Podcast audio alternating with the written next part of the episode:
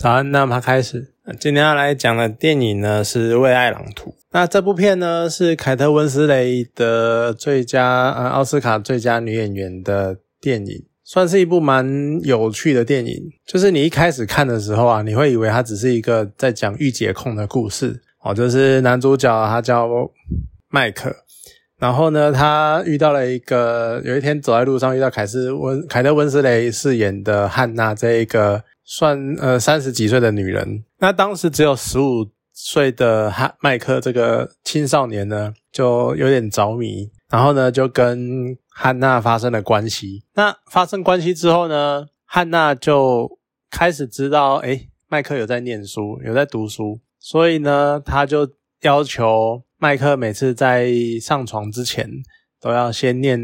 一段文章，或者先念一本书，然后念一念呢，感觉兴致来了，他们才开始做爱。那你一开始呢，就只会觉得说，这可能是一个什么奇怪的性癖之类的，就是什么奇怪的癖好。不过慢慢的，随着剧情的发展呢，好像你也大概透露出一些迹象，你大概也看得出来，汉娜是一个文盲。那一来一边是文盲，另外一边是就是有上学、有在接受教育的家境还不错的人，而且呢，麦克他开始在学校里面开始接触同年龄的女生，然后大家开始玩在一起，所以有一些可能有一些观念，或者是有一些社会道德的一些意识的萌芽，我不不知道该讲觉醒还是讲萌芽，反正就是一些开始有一些道德感。所以麦克可能开始有一些觉得好像这样怪怪的，有些哪哪哪边不对劲，所以呢，他就跟汉娜开始常常会发生一些争吵，然后两个人开始有摩擦，开始有冲突，可能汉娜就开始觉得说这个关系不太好，所以有一天汉娜就离开了，那麦克呢就默默的不知道发生了什么事情，他也就只好这样继续过下去。就一来呢，你看到这一段，你就会开始觉得说。就年龄的差距可能真的很难弥补，因为他们差了二十岁，尤其一个未成年，然后一个是比较快四十岁的女人，所以可能这个代沟的差别还是有一定的差距。再加上他们的受教程度可能也不一样，所以可能想法也会有点落差。可是你另外一方面呢，你就会觉得啊，好，那演到这边，那你接下来电影接下来要演什么？结果呢，马上就丢剧情就丢出一颗超级重磅的炸弹，就汉娜呢。跟麦克他们再也没有见面了。但是麦克上了法学院之后，有一天到了法庭实习，然后在旁旁听席看着法庭的宣啊法庭的审判。而这这一次审判的案子呢，他看到了六个被告。这六个被告呢是纳粹的时候集中营的守卫，然后就是在审理他们的那个战争罪的罪行。结果麦克很意外的发现，汉娜是这六个所谓的其中一个人。就这个那那一瞬间，你会觉得说什么？居然是一个讲的夸张，也就是满手血腥的女人，因为她是纳粹，她是党卫军，她是在二战的时候犯下许多战争罪行的人，这样子。所以从那一个时候开始，整个剧情就开始变得比较丰富，或者比较开始添加了很多跟道德有关的问题进来。所以整个法庭戏加上。整个案件所牵涉的很多道德层面的问题，其实是我就算是整部片的比较重点的部分。你看，光在法庭上，刚刚讲到有六个被告，那其实前面五个呢，一开始都装傻，就是法官问他们说：“你们知道犯下了什么罪行吗？”他们都说不知道。然后你们有没有做过什么事情？他们一概都说没有。结果没想到轮到汉娜的时候呢？汉娜什么都讲出来，然后汉娜都讲得很直接，然后他干下了什么事情，什么事情，他做下了哪些事情，哪些事情。这个时候呢，法官问他说：“那你有没有看过其他五个人？”他还很直接、很单纯的就讲说：“有啊，他们也有参加。”所以你就可以发现，就这五个人一定心里很不平衡啊！我们都已经串供串好了，然后都已经在闪了，结果你居然一个人承认。好啊，你那么喜欢承认，那通通推给你，所以他们就把所有的罪行，甚至于还讲说他是主管啊，然后什么报告他写的啊之类的东西，通通全部推到汉娜身上。你看这种很真实的，为了自保，所以把另外一个人推下火坑的这种反应，虽然说很黑暗，可是他真的就是也很真实。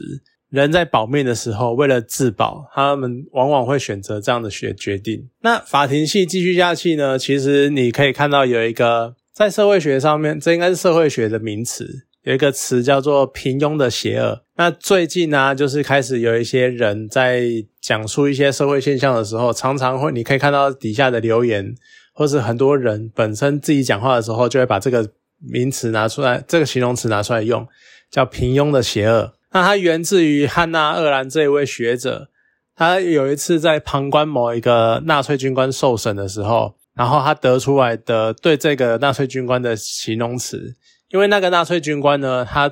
一，他从头到尾都声称，他的一切行为都只是遵从命令而已，他没有要做主动，他没有要为恶，他没有不良的意图，他没有这些什么很扭曲的想要清洗犹太人的想法，但是他遵从上面的命令，然后一步一步的做出这些事情。所以汉娜·二兰看到这个情况呢，他就说这一种没有思考，就只是盲从，单纯听从上面的指令的。或是听从群体的意识的而去跟随做出的动作，这种行为叫做平庸的邪恶。他们可能一开始没有恶意，但是他们还是做出了很坏、很邪恶、很天理不容的事情。那这一个形容词“平庸的邪恶”呢？其实你在这个时候就可以大概看得出来，应该也可以用在电影中汉娜的身上。就汉娜从头到尾都是觉得我就是在遵从职责啊啊！上面说要拍要挑十个人去奥斯维辛，我就拍啊。那为什么？因为我这个集中营的人就少啦。我这集中营每天都会有人送来，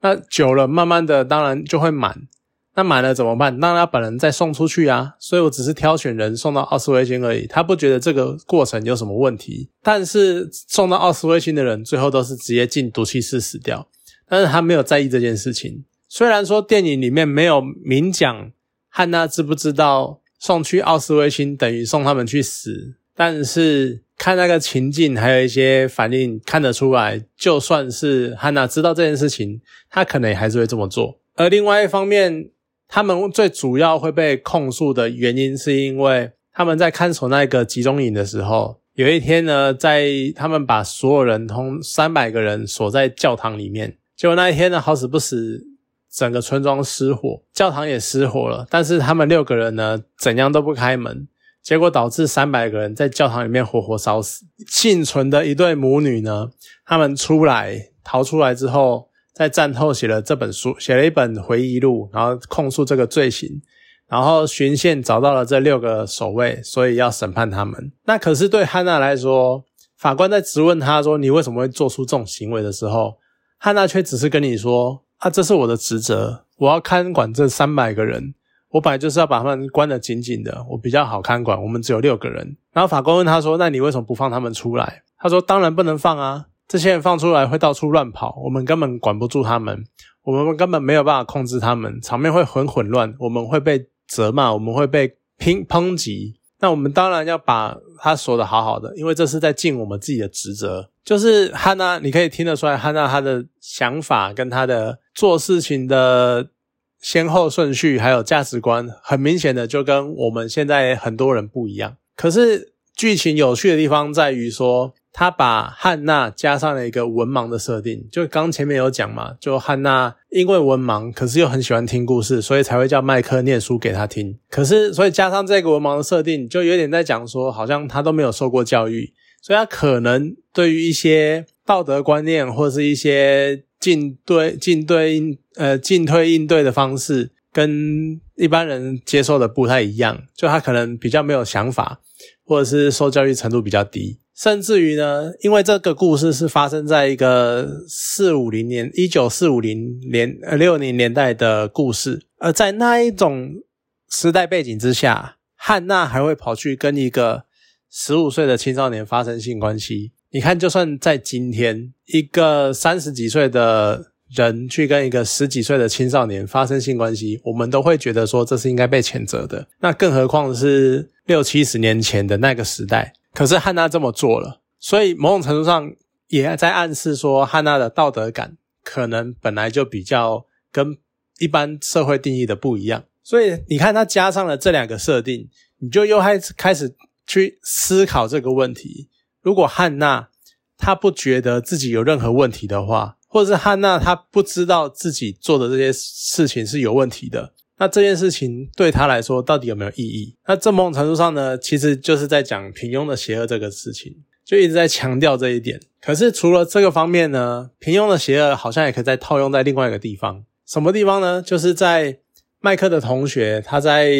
讨论他们那个法学院讨论这个案件的时候，他同学有一点点崩溃，他就在那边讲说什么，他觉得这整个审判一点意义都没有。这六个人，这六个犯人本来就应该直接枪毙了，但是还要举行这个审判，感觉上就只是为了说转移焦点，把所有人的罪过通通推给这六个人，然后让他们来顶，好像判这六个人判刑，我们就解决了战争罪这件事情，好像就没有这件事了。但是实际上，在二战的期间，整个德国有成千上万个集中营，怎么可能就应该？那个时候的所有德国人应该几乎都知道有集中营，然后在屠杀犹太人这件事情。当时的所有人在那个人同学的心目中，他觉得所有人根本都有罪，可是他们却不作为，他们却没有任何反应。而到了战后，到了这种时候，然后拖六个人出来，然后说这些人犯了战争罪，感觉好像只是在。把所有全国的人的罪过通通加诸在这六个人身上，然后把他们处死，事情就结束了。感觉只是在找出一个犯人来降低自己的罪恶感，然后这只是某种程度的自我安慰。这些当年放任或者是屈服在希特勒淫威之下的德国人，他们没有任何作为，他们只是平顺的跟随着这些事情，然后跟随着这些命令，然后去做屠杀或者是旁观屠杀犹太人这件罪行。那这些人算不算平庸的邪恶？其实这也是一个面向。而另外一个重点呢，其实是在审判的过程中，因为刚讲了，麦克在审判的过程，他一直在旁边旁听嘛。然后呢，这个时候他们提出了一个呃，被告跟受害者他们的证据堆里面有一份报告，是在当初火烧教堂事件之后，有一份报告，然后被呈交上去。然后他们有这件报这份报告的副本，然后他们在开始质问汉娜，问说这个报告哪里来的？而其他五个被告呢，这个时候一样发挥了人性的黑暗面，就是把错全部推到汉娜身上，说他是主管，报告是他写的。可是你有没有注意到一个重点？那五个被告说报告是汉娜写的，但是汉娜明明是文盲，可是汉娜汉娜一直不讲承认这件事情，所以他甚至于。在法官跟他说：“我要你写字下来，我们要比对笔迹，确认你是不是犯，确不确认你是不是主管，你是不是主谋。”结果汉娜在那个当下，他居然因为不想承认自己是文盲，不想让这件事情曝光，他居然承认是他写的报告，是他下令的，他就是主管，而导致他被判无期徒刑。那其他五个人都只是共犯。然后只是听从犯，所以就判的比较轻。可是麦克在旁边，麦克猜到汉娜是文盲，那他那呃麦克非常的犹豫，他就觉得说我到底应不应该去讲这件事情？他甚至于去问老师，结果他们老师跟他说，基于律师的道德，你当然应该要跟他讲这件事情啊，因为这就是律师的用呃律师的义务跟律师的工作。就我们现在可能对律师都没什么好感，都觉得说他们就是收钱，然后打官司，然后把黑的洗成白的，白成洗成黑的这样子。可其实严格来说，律师这个职位，律师这一个职业，他们的目的呢，其实是要由他们的方、他们的立场，从他们的立场出发，然后去收集各方面的资料，去完整让整个事件的从头到尾的所有细节都能够被填满，都能够被揭发。然后能够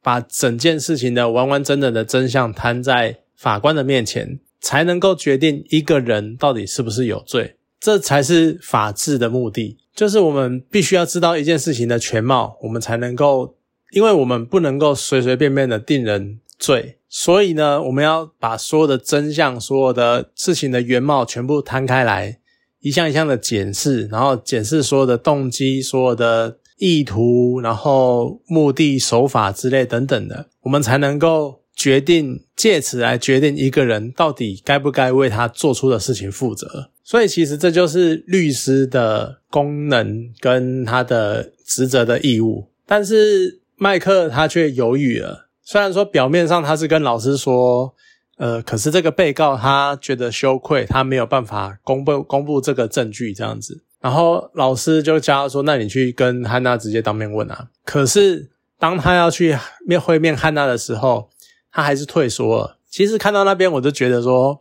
说到底他还是过不了心中的那一个坎。就他也许认为他可能知道汉娜不是主谋。但是在他心中，他还是认为汉娜是共犯。这个共犯呢，他屠杀了三百个人，所以不管怎么说，他也有最少六分之一的负责任在。而且他的名声这么的臭，他的名誉这么的低落，那如果跟他牵扯在一起的话，一定会也是会懒得自己一身心。再加上他要怎么样承认他跟他认识，那一定会把当年的事情再抖出来。那那又是另外一件。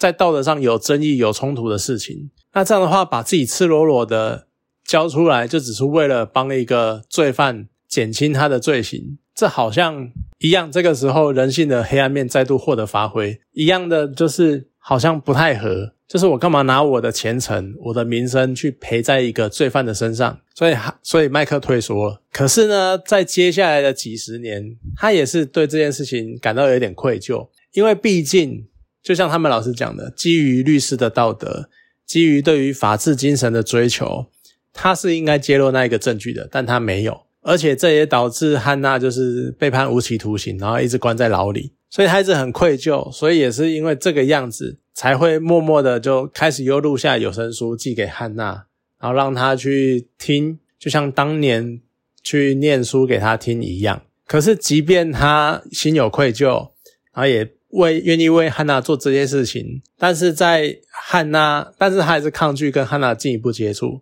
他从来没有去探望过她，甚至于在汉娜即将出狱，然后那个典狱长或是狱方的心理就可能主管之类的问麦克说要不要去接他的时候，他也是毫不理睬。然后汉娜寄信给他，他也从来不回。可能汉娜也是多少觉得麦克多少察觉到麦克的这些。心意，甚至于是不理不睬，然后他大概知道麦克可能就是不希望跟他再沾上任何关系，只需要这样单向的关系就好了，所以导致汉娜可能因此觉得绝望，然后最后决定上吊自杀。那你看，说到这边，麦克当初明明知道证据，但他却没有拿出来的这件事情，这算不算另外一种第三种的平庸的邪恶？因为他没有作为，因为他只是屈从在。社会的道德观念之下，他屈从在在自己的前途跟汉娜的权利上面，他选择了自己的前途。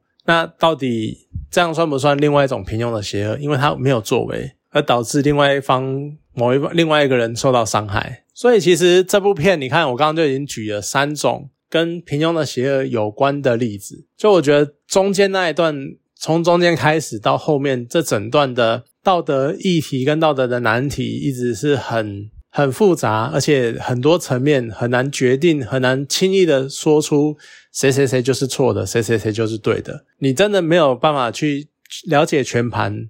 所以你没有办法轻易的去决定谁对或错。那像电影最后，麦克找到了当年汉娜案件的原告，就是母女的女儿，幸存者的女儿，然后向他解释当年。汉娜宁愿认罪的原因，就是因为她是圆盲，然后他其实她她是文盲，然后他根本就看不懂报告，他根本就不可能写出报告。可是你看这个时候，受害者他知道整件事情的情况是怎样，但他还是觉得我不想原谅。其实我觉得这是一个很棒的收尾，因为毕竟在你面前，你被火烧。然后眼睁睁看着三百个人在你面前死去、被烧死，这种创伤、这种心灵的创伤，你怎么可能随随便便就被抚平？而当你知道，而当这还是对很多人来说还找不到凶手，你知道凶手，你知道谁是造成你这一切苦难的人，你怎么可能因为他是文盲，或他可能有他的可怜之处，你就轻易的原谅他？如果他就这么原谅他的话，那我觉得这部片就毁在结局。可是没有。所以我觉得这部片到最后还是维持在一个很棒的水准，而且这也这个概念这一个结尾其实也呼应了汉娜·厄兰当年写出《平庸的邪恶》这篇文章的一些回应，因因为当年他写出这篇文章之后呢，受到了很大的争议。因为当然赞同的是很赞同，可是反对的人呢就说，那一个纳粹军官他其实就是邪恶，他有不正当的动机，他有不正当的想法，他怎么能算是平庸的邪恶？而且甚至于，如果你要说不作为的话，那是不是也在讲说？犹太人只是因为他们没有反抗而已，所以导致犹太人被屠杀。所以犹太人应该起来反抗，要不然他们就是平庸的邪恶。你怎么可以这样子说？但是汉娜·赫兰当时的回应呢？是了解事实不代表原谅。我们了解一件事情呢，是要让我们知道整个事情的全貌是什么，然后从头到尾的来龙去脉是什么，每一个细节为什么会发生这些事情，然后过程可能会怎么走，然后最后的结局有可能造成什么样的结果。而且更重要的呢，是我们知道这些事情之后，我们要试图从中找出避免这些事情不断重演的方式。好，虽然说我相信也有人知道，就是另外一句话叫做“历史总是不断的重演”，但是其实每一件事情在发生的当下，还是有它的一定的脉络，我们还是会有可能尽可能的去避免一些很。不管是愚蠢，或者是自以为是，或者是明明可以避免但却没有去避免的原因，而导致它走向一个不好的结果。其实我们是可以去尽力避免这些事情的，但是要去规避这些事情呢，我们首先要先知道它的来龙去脉是什么，它的事情是什么，然后根据过往的经验，它有可能的走向是什么，我们才有可能找出避免的方法。可是呢，这是了解事实的目的，但是犯人。只要是他真的是有罪，他真的是有做错事情，那犯人终究是犯人。那其实要不要原谅这个罪犯呢？是要当事人、要受害者自己去选择要不要去原谅这个人。这个受害者可能是整个全体，这个人整个社会，也有可能是一两个人，但是终究是要由他们去选择。所以我觉得这个结尾算是收的很不错，相当的好。那这个时候呢，就会有另外一个问题了。你看，像看完这整部电影。有去看这部电影，你要你有把它从头到尾完完整整的看完的人，你会觉得凯特温斯莱是坏人吗？你会觉得汉娜是坏人吗？他是一个文盲，他的道德感跟我们不一样。那他犯下了这件事情，他觉得他只是在听从命令而已。那你觉得他是犯人吗？你知道他一切的心路历程，你知道他跟麦克之间的故事，那他在心他在你心目中有这么十恶不赦吗？你看，这就是一个比较。有趣的问题，其实，而且这个有趣的问题在于说，我们今天是看了这部电影，知道汉娜这个人的来龙去脉。如果今天你是只是在一个法庭上的旁观者，你不知道整件事情背后的原因、背后的动机、背后的事情发生了什么，你只看法庭上面的样子，我相信绝大多数的人都会觉得说汉娜罪该万死，汉娜十恶不赦。但是当有整部电影的铺陈之后，是不是还有这么多人觉得汉娜罪该万死就很值得商榷了？那这还是一部电影，这也是，而且前面有一个小时，整部电影有两个小时去铺陈，去让你了解汉娜这个人。那平常呢？平常在你遇到遇到一件重大刑案、重大犯罪案件，当你看着电视上的受呃被害，或者是看着电视上的嫌犯，看着电视上的受害者。看着他们之间的关系，看着你从电视、从新闻、从网络各式各样的方面去侧面了解这些事情的时候，你能够抱有这种心态吗？你能够想到这个例子，然后去思考它的背后是不是有它的原因？而你有没有去想过背后到底有什么原因导致他们犯下了这些事情？其实这这都是一些很值得思考、很值得去。让我们反复去追求或者去找出事情真相的目的跟面向。最近有很多很多很多很多事情都有这个样子的状况，就是在我们对我们来说，我们只有看到一个嫌犯或一个被人家说他有犯罪嫌疑的人，然后有受害者出来讲说他们受了什么什么样的伤害。但是你真的有去，你是仅听仅听一方支持，或者是？完完整整去了解整件事情的全貌，其实我觉得是很大的差别。所以其实整部电影呢，我觉得精彩就精彩在后面这一段，有一些道德、一些哲学性问题，或一些关于罪恶的意识、犯罪意识跟犯罪的事情的全貌，跟我们要去了解、挖掘真相的目的，然后还有一些比较形而上的问题。就这些问题的冲撞，这些问题的讨论，这些问题的累积，我觉得是这部电影隐藏在“为爱朗读”这个名词、这个片名底下的很值得思考的地方。好了，那今天这部电影呢，就讲到这边，谢谢大家。